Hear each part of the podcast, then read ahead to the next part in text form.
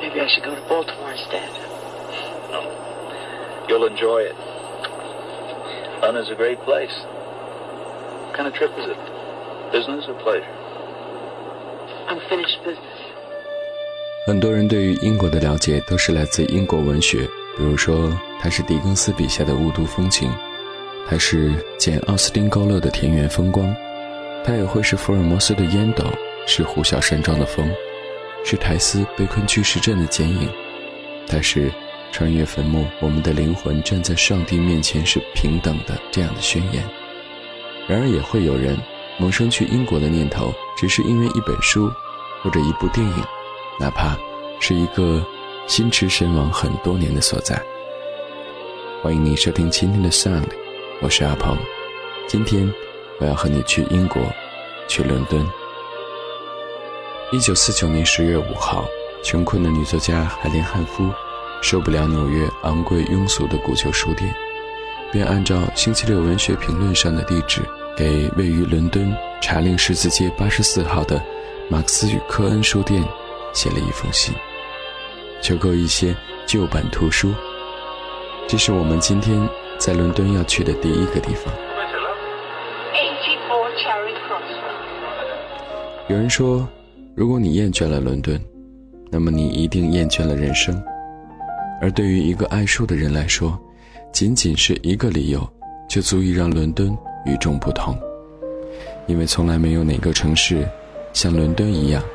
拥有那么多的书店，这些书店一般没有多大的店面，没有耀眼的招牌，但它们蛰伏在繁华热闹的商业街的街角，或者是游人如织的旅游景区，在柳暗花明当中，给你几分惊艳的感觉。旧书店曾经是伦敦的标签，伦敦的旧书店。以靠近 Chinatown 一带较为集中。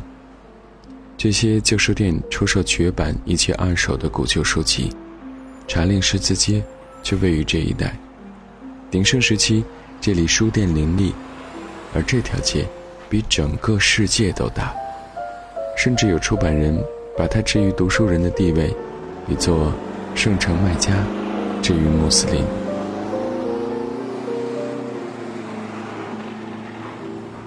伦敦的二手书店有一个不成文的规矩，也许是为了吸引顾客，也许是为了彰显品味，他们总是会放两排书在书店外面，而在书店里面，则是从狄更斯时代就延续下来的直抵天花板的老橡木书架。空气当中弥漫着年代久远的木头和书的霉味儿，不过对于书虫来说，这味道。是香的。海莲·汉夫是一个不折不扣的书虫，因为通信的缘故，海莲与马克思·科恩书店的店员有了深厚的情谊。战后，英国物资缺乏，海莲慷慨解囊，为书店的员工们订购了肉类和鸡蛋。为了表达感谢，书店的经理 Frank 代表店员将一本维多利亚时代的。烫金情诗集寄给海莲作为回礼。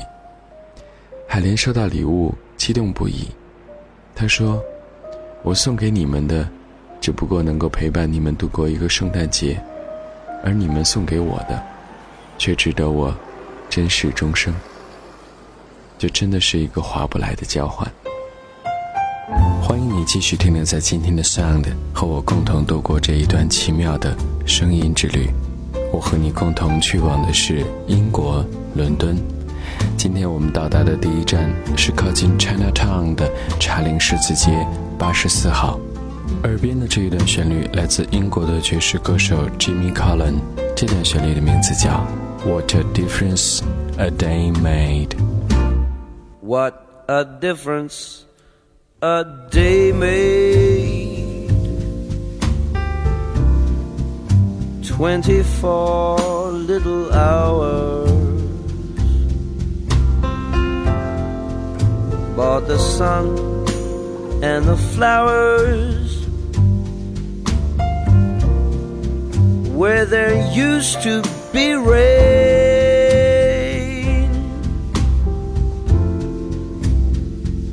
My yesterday was blue, dear. Today I'm a part of you, dear. My lonely nights are through, dear. Since you said you were mine, oh, Lord, what a difference a day made. There's a rainbow before me. Skies above can't be stormy. Since that moment of bliss, that thrilling kiss, it's heaven when you find romance on your menu. What a difference a day made. And the difference is you.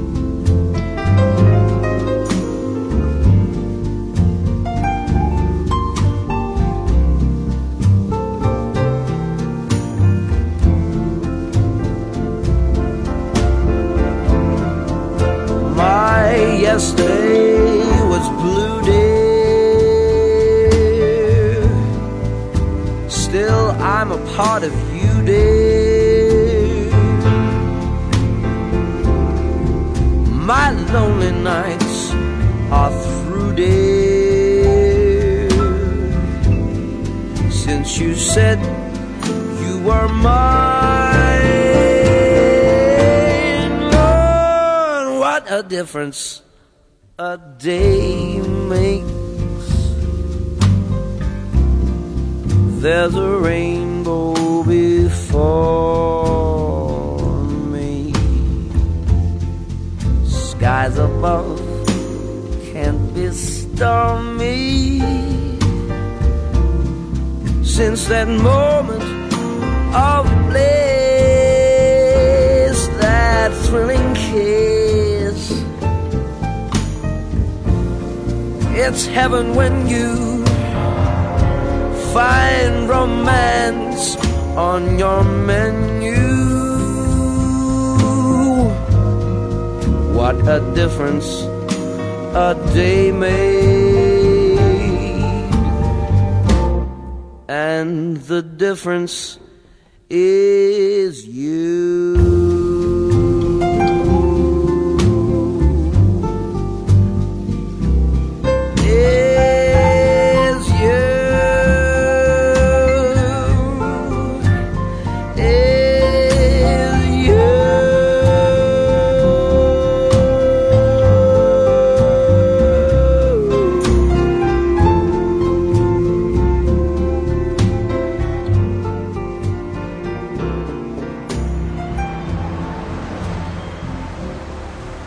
西区拿着地图，没有多久，你应该就能够查找到查令十字街。顺着门牌号一直走，走到路口，你会发现，现在的查令十字街八十四号，当年的书店已经有所变迁，有一个碟片店变成了一家餐馆。随着伦敦物价攀升，有不少小书店已经难以维系，纷纷倒闭。或者转为网上经营。查令十字街八十四号的马克思科恩书店就是这样关闭的。只有一些大型连锁书店，比如说 Waterstones 和 Borders，依旧依靠着规模化和契约化的战略在不断扩张。对于真正的书虫来说，买书不是一个结果，更是一个过程。有几个自己常逛的个性化书店，在层层书架之间搜刮自己的心爱之物，与旁人相互推荐讨论。最后抱的战利品，心满意足的归去。这一点，伦敦的书虫，想必是能够理解的。在书虫看来，买书是这个世界上最划得来的买卖。你不过只用很少的钱，却得到了无数珍贵的知识、感悟、思考。二十年，海莲在书店购书五十种，他却觉得自己。亏欠他很多。在写给朋友的信中，他说：“如果你碰巧经过茶陵十字街八十四号，请代我献上一吻，因为我亏欠他良多。” Dear heart, it is the loveliest old shop straight out of Dickens. You would go absolutely out of your mind over it. There are stalls outside, and I stopped and leafed through a few things just to establish myself as a browser before wandering in.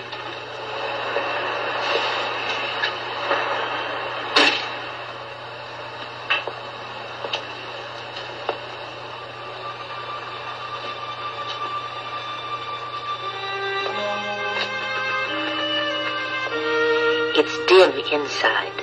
You can smell the shop before you see it. It's a lovely smell. I can't articulate it easily. But it combines must and dust and age and walls of wood and floors of wood. Toward the back of the shop at the left, there's a desk with a work lamp on it. A man was sitting there with a Hogarth nose. He looked up and said, Oh, so sorry. Good, good afternoon. Uh, would you like some help? May I look around? Oh, yes, yes, of course. Please do.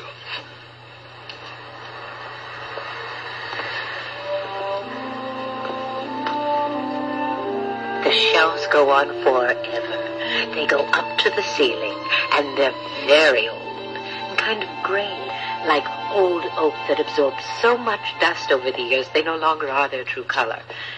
There's a print selection, or rather, a long print Cruikshank and Rackham and Spy, and all those old, wonderful English caricaturists and illustrators that I'm not smart enough to know a lot about. And there are some lovely, old, old illustrated magazines. I stayed for about half an hour hoping your Frank or one of the girls would turn up, but it was one-ish when I went in. I gathered they were all out to lunch, and I couldn't stay any longer. 在英国，人们常说 国外有气候，在英国只有天气，以此来表明在这里天气是变化莫测的。的确，在一天之内，忽晴忽阴又忽雨的情况并不少见。这种天气使人变得格外谨慎。在伦敦，你看到一个当地人在阳光明媚的早晨，在出门时穿着风雨衣，带着雨伞，你可能会感觉好笑，但是不久之后。天气的变化就会让你为此后悔。身处伦敦，你会发现这个城市街道狭窄、交通拥挤、气候潮湿，天空时常阴云密布。可就像是伦敦人告诉海林·汉夫的那样，虽然不能相信出租车司机，他们总是会绕路，别白费力气读地图了。在伦敦，没有人能够找到路，即使是伦敦人。也并不例外，但是，你一定会爱上伦敦，因为伦敦太棒了。伦敦的行政区划分为伦敦城和三十二个市区，伦敦城外的十二个市区称为内伦敦，其他的二十个市区称为外伦敦。伦敦城、内伦敦和外伦敦构成了大伦敦的概念。离查理十字街不远，同样是在伦敦市中心的威斯敏斯特区核心地段，你可以看到一座建于1930年代的传统工业历史建筑，坐落在昔日乘渡轮横越泰晤士河，到兰贝斯阶梯的必经之路 House Ferry 之上。这座建筑外表冷峻刚毅，格林斯灰色大理石，黑橡木，米褐色漆面，磨光黑落，设计瑰丽而实用。建筑原址的石墙上刻有 House Ferry House 的字样。这里是创办于1856年的英国传统风格奢侈品牌 Burberry 全新的英国总部所在地。曾经给布料商当过学徒的 Thomas Burberry 是一个非常精明的年轻人。19世纪末，他受到牧羊人所穿的罩衣有冬暖夏凉的特性启发，以秘而不宣的独特手法，研制了一种防水、防皱、保暖、透气的布料。后来经过不断的努力，21岁的他用自己的名字创建了品牌 Burberry。这座面积在16万平方尺。可容纳超过八百五十名员工的 Burberry 伦敦总部，楼顶的天井为整座大厦提供天然光线，房间及办公室采用路灯照明装置，灯饰自动按照室外的光线调节，无人使用时会自动关闭。玻璃砖走道桥，全部英国特制加丝，七个楼层当中中庭贯通，气质简约的设计，从七楼设计廊。和天台平台可以远观伦敦市景，包括大本钟、国会大厦。Caller, you don't say about all of the pain that you feel. Ships that arrive late in the night time, filled with all of the friends that you say that you've known. And on the evening of the war, it was not important anymore. Your night this day, nothing changes anyway. And I know what you would say. Sorry that I'm running from something that I used to love when I was with you. Call my name out of a page, climb aboard another train every time you do. Well, I don't know where I have been, I don't know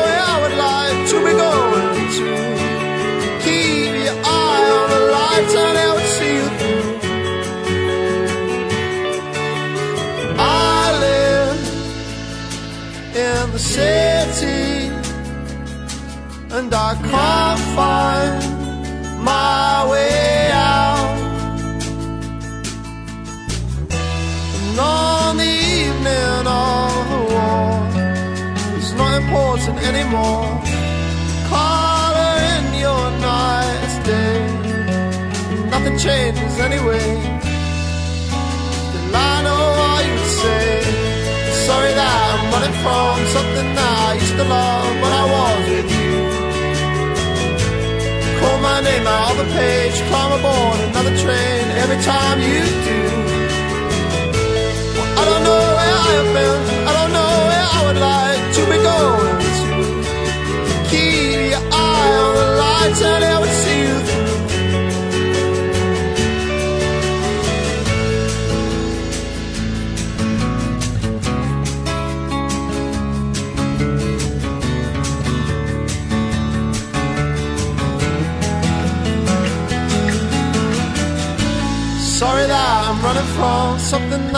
used to love when I was with you.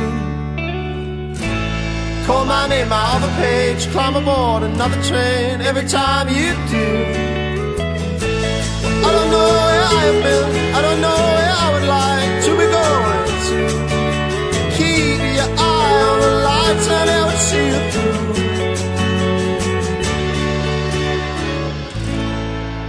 是 Burberry Acoustic 乐队之一的 Life in Film，以 Burberry 2012春夏眼镜系列为灵感制作的歌曲。Color，当然你也可以登录 Burberry 豆瓣小站，在其中听到更多 Acoustic 项目当中的英伦原创歌曲，这些都是由 Burberry 长期支持的英国音乐人以及乐队创作的。可能当年年仅二十一岁的 Thomas Burberry，也从来没有想象过，在一百多年的时间当中，Burberry 发展为世界著名品牌，甚至成为英伦气派的代名词。离开威斯敏斯特去往伦敦城，有一条重要的必经之路——舰队街。舰队街是根据临近的舰队河而命名。一百多年来，它都是英国新闻机构的集中地。舰队街的名气之大。连不少中国人都知道它的英文名字，Fleet Street。实际上，舰队街的东西总长可能不超过五百米。它以出版业闻名于世，尽管现在大多数报纸都已经搬离了这里，Fleet Street 还是成为了英语当中一个指代新闻界的专有名词。从 Farrington Street 由北向南，步行大概二十分钟。就可以到达了 Farrington Street 和舰队街的十字路口。站在舰队街上，往东边望去，圣保罗大教堂的屋顶就在眼前。舰队街的出版业最早可以追溯到16世纪，相当于中国的明朝。大约在中国的清朝康熙皇帝时候，舰队街开始出现英国的第一份报纸。从18、19世纪开始。英国的各大报社、小报馆纷纷搬进这条街。到达最顶峰时期，共有一百多家全国和地区性的报纸在这条街上设立报馆，像《泰晤士报》《每日电讯报》《独立报》《卫报》《星期日泰晤士报》等等全国性的大小报纸，都把总部设立在这条街上。那个时候，编辑在楼上编报，地下室。和后街就是印刷工厂，数以千计的记者奔走在议会、唐宁街、白金汉宫和社会各个角落。晚上，各个报社灯火通明，印刷机飞转，编辑、记者聚集在酒吧、咖啡馆交流信息。早晨，报纸零售商、售报人游走在街上，批发报纸，发送到遍布全国的。营销网点售卖。那个时候的舰队街俨然是英国信息的集散地，热闹非凡，也成为了伦敦一景。但是时至今日，舰队街的昔日繁华盛景不再，街中端的《每日电讯报》那座醒目的灰色大楼，已经成为了几家金融机构的办公大楼。曾经轰动一时、配有艺术型黑玻璃外观的《快报》，已经人去楼空。《泰晤士报》总部的五层建筑也已经换了新的名号，只有舰队街八十五号的路透社还孤零零地坚守在马路的南侧。事实上，连路透社的编辑部也搬到了别的地方，这里只不过是这家新闻机构的行政大楼而已。说到了舰队街的衰落，就不能不提新闻集团的老板——世界媒体大王默多克。默多克收购了《泰晤士报》以后，决心用电脑技术和先进的印刷技术改变《泰晤士报》的面貌。他把设备运往了望平街，并在1986年率先将新闻集团下属的《泰晤士报》《太阳报》《世界新闻报道》等等报社移出了舰队街。在这个模范的带动之下，其他各报也纷纷搬出了舰队街，在伦敦外围。房价便宜的地区建立报社和印刷厂，到如今，名噪一时的报纸一条街，已经名不副实，只有一家路透社而已。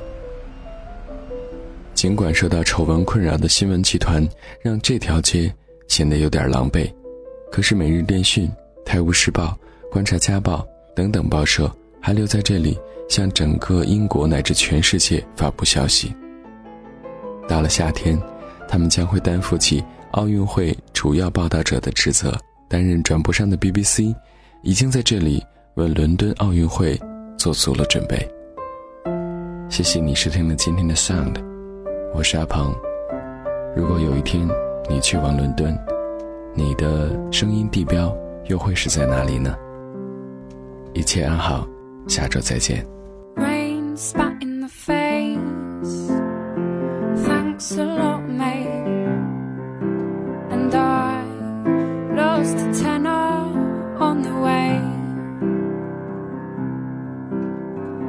thinking about it. Did I spend it last night when I was drunk and I wanted to get?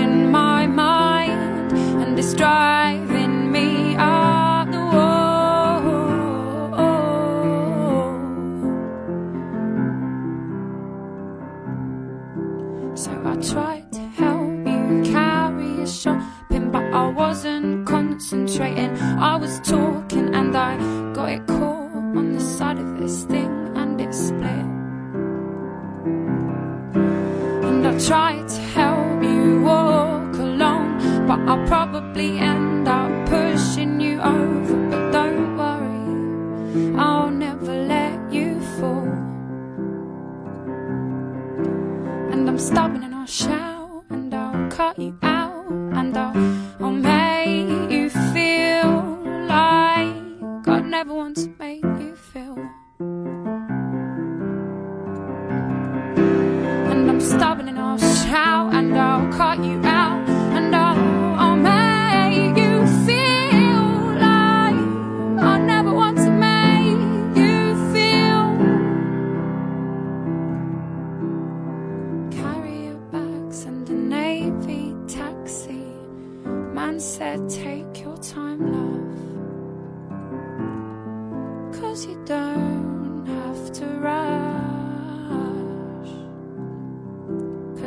your life, and it's no one else's.